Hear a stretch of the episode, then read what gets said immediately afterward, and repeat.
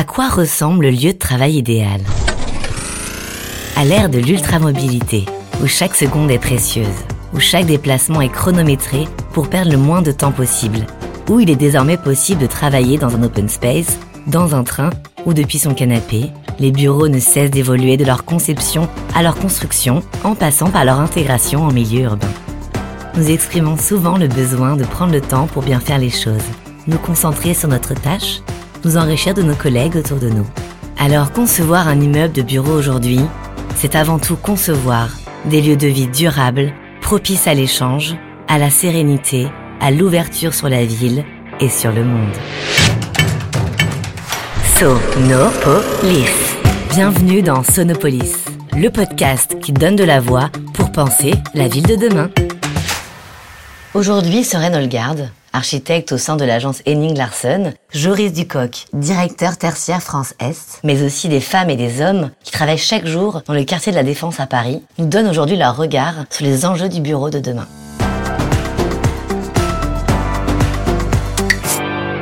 En termes de construction, euh, de localisation, d'équipement, qu'est-ce qui vous donne envie de vous rendre dans les locaux de votre entreprise? L'espace est important, la luminosité et aussi l'ambiance sonore. Donc ça va être est-ce que euh, mon collègue il est juste à côté de moi et je l'entends quand il parle et ça me dérange quand je travaille. Euh, voilà. Soren, Joris, pourquoi la modularité est si importante aujourd'hui sur le lieu de travail?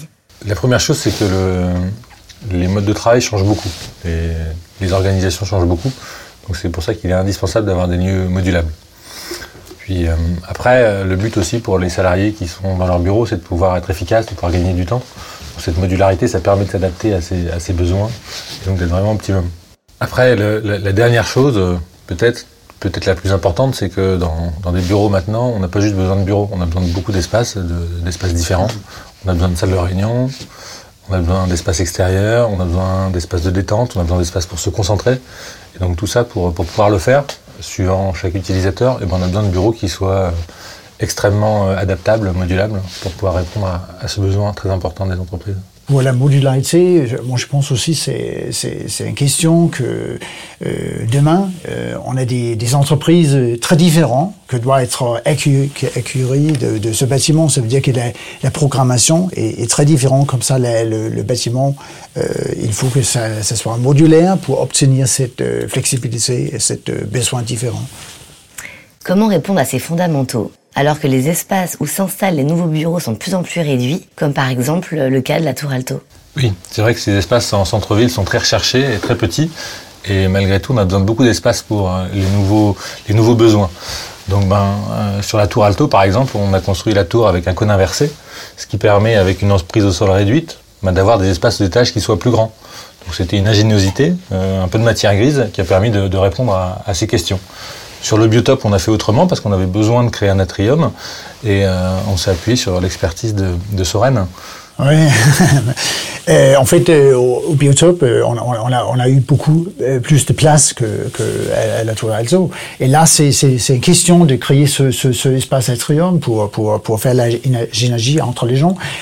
On a obtenu un atrium de trois étages au-dessus de ça, il y a des, des, des étages beaucoup plus régulières et euh, c'est une forme comme un Z. Et au, centre de ce Z, il y a aussi des, des parties qui, qui, qui fait euh, qui est beaucoup plus plus ouvert en fait.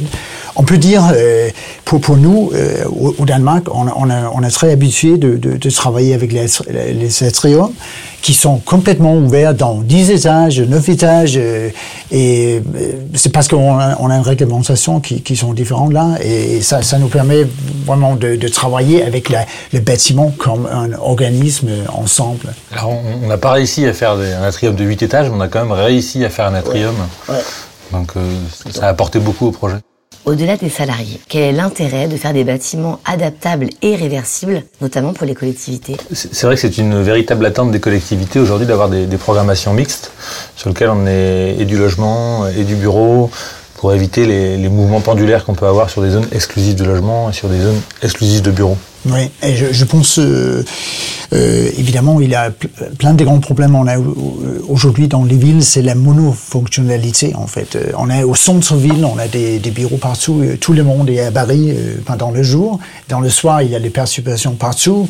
Les banlieues sont vides euh, pendant le, le jour, et il faut en fait, il faut mixer ce, ce résidence et travail dans le futur pour pour pour pas perdre les, euh, les ressources et euh, c'est un- c'est une façon d'optimiser la, la, ville. Et, et en plus, le fait d'avoir des, des bâtiments modulables, euh, réversibles, ça permet d'éviter une obsolescence trop rapide de ces bâtiments. Euh, C'est-à-dire qu'on peut leur donner une deuxième vie. Si demain c'est du bureau et qu'on veut en faire du logement, si c'est prévu à la base, on n'est pas obligé de tout détruire. Donc ça, ça limite le, le- le gaspillage des ressources. On, peut aussi, euh, euh, imaginer que, c'est pas dans le futur, c'est pas nécessaire d'aller au travail tous les jours. hein. L'informatique, ça nous permet en fait complètement de, de rester euh, aux campagnes, ou euh, les montagnes, ou euh, aux banlieues. en fait. C'est pour ça qu'un immeuble qu'on pense aujourd'hui être euh, du bureau, ben demain peut-être qu'il faudra que ce soit du logement, parce Ouais. que les gens auront changé leurs habitudes. Mais on peut imaginer qu'il y a un- un- quand même un changement, qu'un pourcentage des gens vivent dans une autre façon, je pense. C'est une vraie préoccupation des, des citoyens et, et donc des collectivités. Ouais.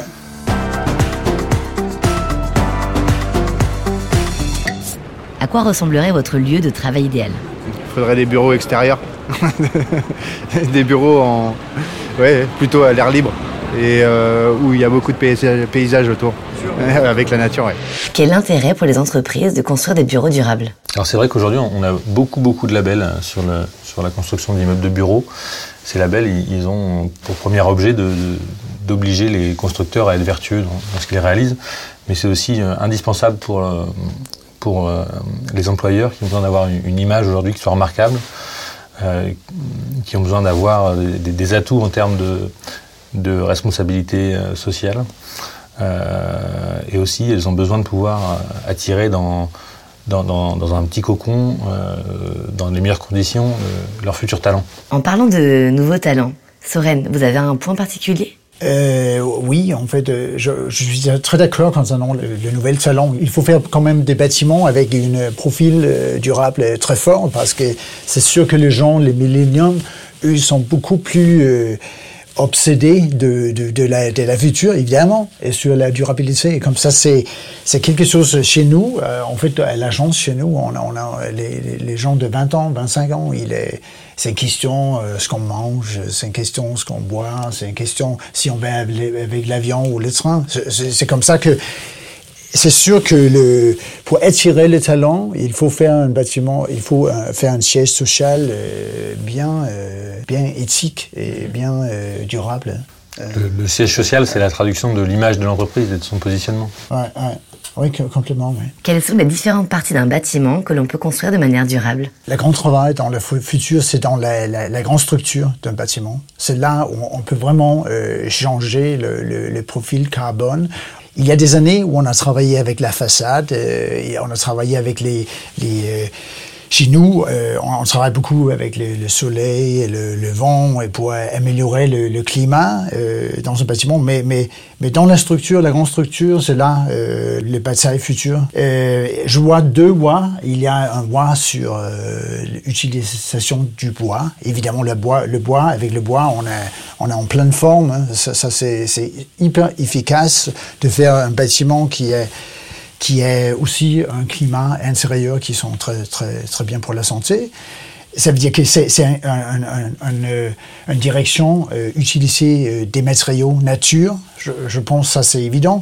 Mais aussi, je pense dans la future, c'est sûr que les matériaux euh, haut de gamme, euh, nouvelles euh, matériaux, innovation, le, le béton euh, avec un profil carbone bien aussi, le vitrage. J'imagine que euh, probablement les vitrages, dans le vitrage, on peut, euh, on peut en fait euh, contrôler tous les, les rayonnages de solaire euh, dans le dans le futur. C'est déjà là, mais mais comme ça, je vois un- un- un- un- une, une version euh, high-tech dans les matériaux, mais en même temps, euh, c'est euh, c'est sûr qu'il y a aujourd'hui, il y a tellement un, un- un travail dans, dans utiliser les matériaux nature. C'est vrai qu'on peut aussi utiliser tout ce qui est matériaux recyclés, avec aujourd'hui une, une vraie réflexion sur l'économie circulaire, Ouais. qui fait qu'on on est vraiment en train de changer nos, nos modes de conception et nos habitudes. Le béton, comme on le fait aujourd'hui, ben, on, sait que ça va évoluer, c'est nécessaire que ça évolue, on ne peut plus faire des bâtiments comme on les fait maintenant. Donc euh, tout ça, ça doit, ça doit être une réflexion globale parce qu'il y aura des impacts sur le prix.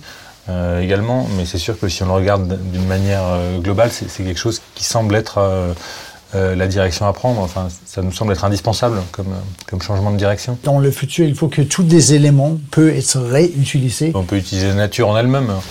En, végétalisant les toitures, par exemple, on arrive à avoir des, économies, euh, on arrive à avoir des, lieux agréables, euh, et donc à, mixer l'ensemble, c'est-à-dire avoir des bâtiments qui sont construits de manière durable et qui sont aussi euh, agréables à vivre. À vivre pardon.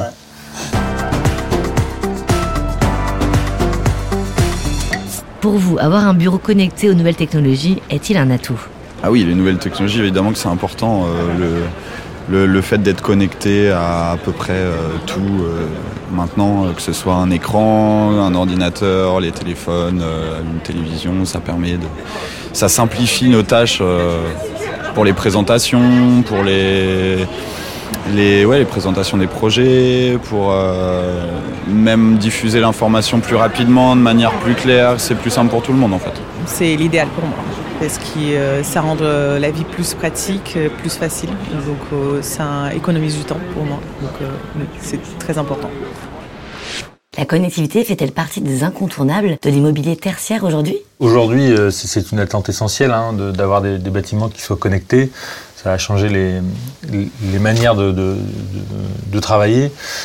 donc aujourd'hui, c'est vraiment une, donnée de base. Alors, pour, pour garantir ça, on a mis en place sur la Tour Alto, par exemple, ou sur le Biotope, on a mis un, on a été chercher un label qui s'appelle le label Wirescore pour, pour garantir qu'aujourd'hui les bâtiments seraient effectivement euh, connectés, connectables. Ça permet aussi de se dire que si demain on vit encore une nouvelle euh, révolution technologique, euh, eh ben ces bâtiments seront adaptables. Mmh. Le fait d'avoir cette labellisation, c'est vraiment quelque chose qui, qui rassure les futurs occupants. Euh, puisque l'informatique c'est un enjeu central pour les manières de communiquer. Il y a aussi des enjeux de sécurité liés à ces données. Donc euh, euh, aujourd'hui, quand on, quand on appréhende un niveau de bureau, on appréhende tout ça. Donc on peut par exemple avoir des, des, des, redondances pour l'arrivée des réseaux, pour faire en sorte qu'on ait à la fois des grandes facilités et à la fois une grande sécurité.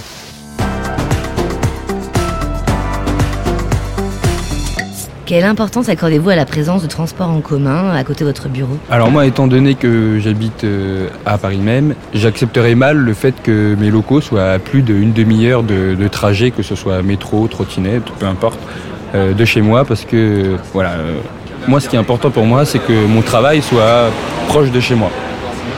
Quels sont les nouveaux emplacements Prime aujourd'hui? Les centres-villes sont les emplacements partout euh, dans le monde. On voit ça comme euh, tendance que tout le monde veut être au, centre-ville parce que là, euh, on peut faire des échanges entre les, cultures différentes, les entreprises différentes. Et c'est sûr que cette, idée de faire la mixicité dans la programmation, ça c'est quelque chose qui est facile de faire en ville aussi. Et, il y a eu un temps le, fait de, pouvoir se mettre en périphérie des villes donc ça a été une, vraie solution. Mais aujourd'hui, il y a des vrais phénomènes d'engorgement qui font que ça devient compliqué d'aller en périphérie et donc ça, redonne encore plus d'attractivité au centre-ville qui, avait gardé toutes ses qualités. En plus de ça, c'est ces emplacements prime, c'est-à-dire ces emplacements recherchés par les utilisateurs, recherchés par les investisseurs, parce que tout le monde a confiance en ces emplacements. Euh, quand vous êtes à côté d'une gare, la gare ne bougera pas. Donc euh, globalement, l'emplacement, il restera exceptionnel tout le temps. Et, c'est une sécurité d'avoir un, endroit toujours hyper connecté euh, et agréable et facile à, rejoindre. À Copenhague, il y a beaucoup de grandes entreprises, euh, ingénieurs, euh, archi, ils déménagent au centre-ville, dans les, positions avec beaucoup de densité urbaine et beaucoup de la diversité. En fait, c'est la diversité qui n'existe pas au banlieue. Et le, meilleur moyen de faire se rencontrer tout le monde, c'est de positionner euh, une gare, euh, un métro, un tramway, et voilà. Donc ça, ça, définit euh, aujourd'hui l'emplacement prime, sa capacité à être connecté.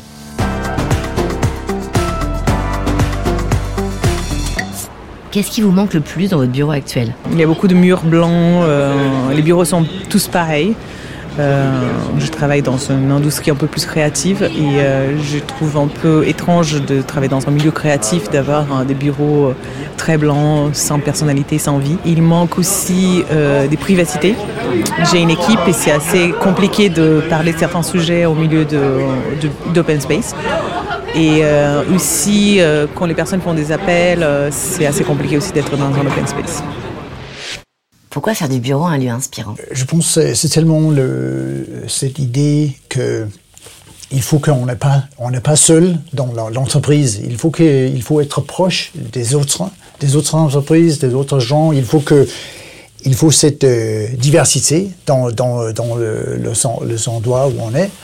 Et pour ça, c'est pour ça que le centre-ville est, est, très attirant. Nous, nous euh, sommes en train de faire un bâtiment euh, où on travaille euh, avec un grand, un grand client et beaucoup de petits clients en même temps, que, parce que le grand client pense que c'est attirant, pas être seul, mais avec beaucoup, de petites startups. Et, je, pense que c'est une tendance très, très forte, en fait, aujourd'hui. Il faut pas être seul, il faut que euh, je pense qu'on a réalisé que toute l'innovation, c'est quelque chose qui se passe entre les gens, entre des entreprises. On a tout ensemble de, de faire la solution pour le futur. Et donc ça, ça peut se faire dans, dans, dans un lieu inspirant, euh, mais après, la, la difficulté qu'on pourra avoir maintenant, c'est que on est tous en capacité de travailler un peu n'importe où, euh, avec, oui, un, tout à fait, avec un portable, ouais. Une, une, connexion Wi-Fi, on peut travailler dans un bar, euh, voilà. Donc comment faire ce lieu de rencontre euh, Comment faire en sorte que les gens viennent encore se rencontrer pour échanger et travailler ensemble? Ben, C'est justement en, en faisant du, du, du, bureau un lieu inspirant. Donc les gens s'y rendent parce qu'ils ont envie d'y aller. Et donc euh, à partir de là, quand les gens y sont, ben, c'est là que se créent les échanges et c'est là que se crée la richesse. Hein. Comment comprendre les besoins et les nouveaux usages qui rendent le bureau inspirant pour les salariés? Alors c'est un, un, enjeu permanent. Hein. Euh, on est on est en veille constante à l'écoute de nos clients, des innovations, et puis on, on essaie à partir de ça de, de, de, se forger des convictions et de les porter dans nos projets, de les développer euh, le plus loin possible, et aussi de, de tester des concepts, hein, puisque quand on est comme ça sur des, sur des, sur des territoires un peu mouvants, ben, il, faut, il faut essayer, il faut se confronter, et, c'est avec l'expérience qu'on arrive à faire, à faire des choses qui soient, qui soient innovantes. On peut dire l'architecture comme conception, un espace spectaculaire. Euh, ça, ça c'est quelque chose qui est attirant, euh, parce que maintenant, aujourd'hui, l'architecture, c'est plutôt une scénographie pour, pour euh, un tram pour, euh, pour, pour le travail dans une, dans une entreprise. Et il faut que ce, ce, ce, cette scénographie est beau et inspirant. Ça veut dire qu'il a tellement, euh, il a aussi de, style et il, faut faire des, choses euh, assez particulières. Par exemple, aujourd'hui, il faut tellement que les, les matériaux sont, euh, sont bruts, naturels. et je pense que c'est ce contraste entre le, l'informatique haut de gamme, la technologie haut de gamme et cette obsession de, revenir à la nature, ça c'est très inspirant et c'est très c'est ça que les gens euh, aiment aujourd'hui. On, peut dire que on, euh, il y a des années où on, on a imaginé le, le, futur comme quelque chose euh, très très euh, technique, space age, et tout ça. ça on, heureusement, on n'est pas là. Je veux dire, maintenant on est on est on est très c'est très simple et en même temps très sophistiqué. Avec quel outil travaillez-vous? C'est difficile à mesurer, mais on essaie aussi de s'appuyer sur des études sociologiques oui. pour, euh, pour tout ça. Toute une série d'études sur les, évolutions dans la manière les gens dans la manière euh, dont le travail est perçu. Euh, qu'est-ce qui met les gens en sécurité? Qu'est-ce qui qu'est-ce qui rassure? Qu'est-ce qui qu'est-ce qui plaît? Donc ça, ça se, mesure. Ouais. Normalement, euh, si on doit faire un, bâtiment pour un, une agence euh, connue, en fait, on fait des recherches dans la, sociologie et l'anthropologie. Comment est-ce que les gens travaillent Est-ce qu'il y a des, euh, typologies des gens spécifiques et En fait, aujourd'hui, on a commencé aussi, après que les, gens aient utilisé le bâtiment, on, a commencé un principe de faire des sondages euh, et, et, demander euh, comment est-ce que ça va là? Euh, je veux dire, ça c'est important de, de, le, les, les nouvelles certifications WELL euh, montrent bien cette tendance aussi que il a été une obsession sur les, les matériaux, les choses scientifiques euh, et tout ça. Maintenant, il y a, il a vraiment une une, une, une question sur le bien-être qui, qui, est la future, euh, je pense, euh, direction. C'est sûr que mesurer la différence entre ce qu'on a pensé, qu'on a imaginé et ce qui se réalise réellement, bah c'est extrêmement instructif. Ouais. Comment la nouvelle génération de salariés, les millennials spécialement, envisage leur relation au bureau? Euh, C'est sûr que les, les nouvelles millenniums, ils sont très très demandants. Ça veut dire qu'il faut, il faut que la grande structure d'un bâtiment est bien équilibrée concernant le carbone, le profil carbone. Il faut que c'est c'est beau. En même temps, il faut que c'est inspirant. Il faut qu'il y ait des, des, espaces où on peut se rencontrer.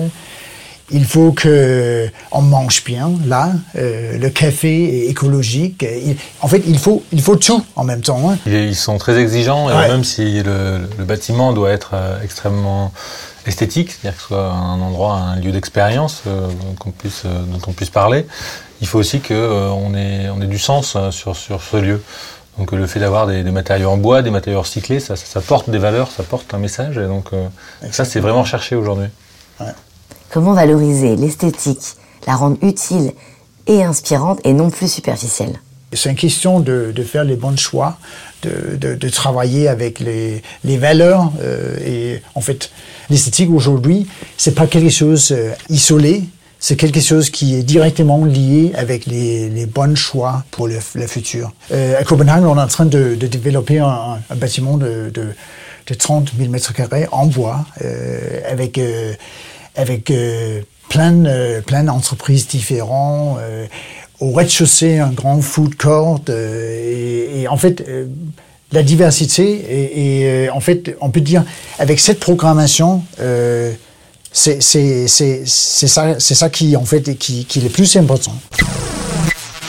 Nous sommes en 2035. À quoi ressemble le projet de construction de bureaux sur lequel vous travaillez?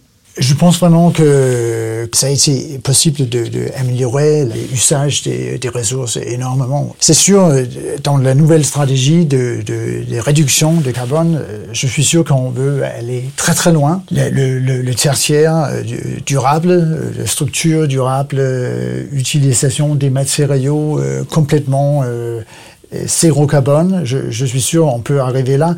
En même temps, je pense que on veut voir aussi que peut-être 20%, 30% des gens sont pas normalement euh, au travail comme aujourd'hui. Je pense on, on, on, peut vivre au extérieur des villes, en fait, euh, dans les, organisations ou les villages beaucoup plus petits, et en même temps euh, travailler euh, dans les entreprises haut de gamme. En fait, on a l'informatique aujourd'hui pour travailler un peu partout, et j'espère que ça devient euh, utilisé plus en 2030. Je pense aussi effectivement que, tout ça, ça doit permettre d'avoir des, usages beaucoup plus hybrides, de, réussir à être dans des, à la fois dans des endroits où, on puisse se reposer, où on puisse habiter, où on puisse travailler.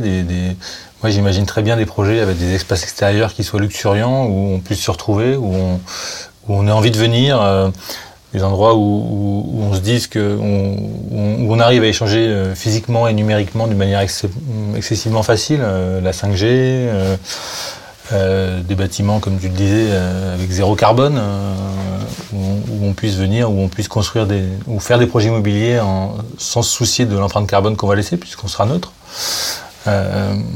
et tout ça ben, avec une, une, nouvelle manière d'appréhender les choses, euh, donc avec des, des, des, échelles qui seront sans doute différentes, mais, mais avec des matériaux locaux, avec euh, bah, des bâtiments modulables encore plus, euh, imprimés en 3D, qu'on puisse plugger, qu'on puisse faire évoluer, qu'on puisse rendre réversible, et tout ça dans, sans limite quelque part. C'est comme ça que j'imagine le projet, un projet qu'on puisse faire en 2035, et puis en même temps 2035, ben, c'est demain. Vous venez d'écouter le premier épisode de Sonopolis, un podcast conçu et produit par Bouygues Bâtiment France Europe. Si ce podcast vous a plu, n'hésitez pas à nous laisser vos avis positifs. À bientôt!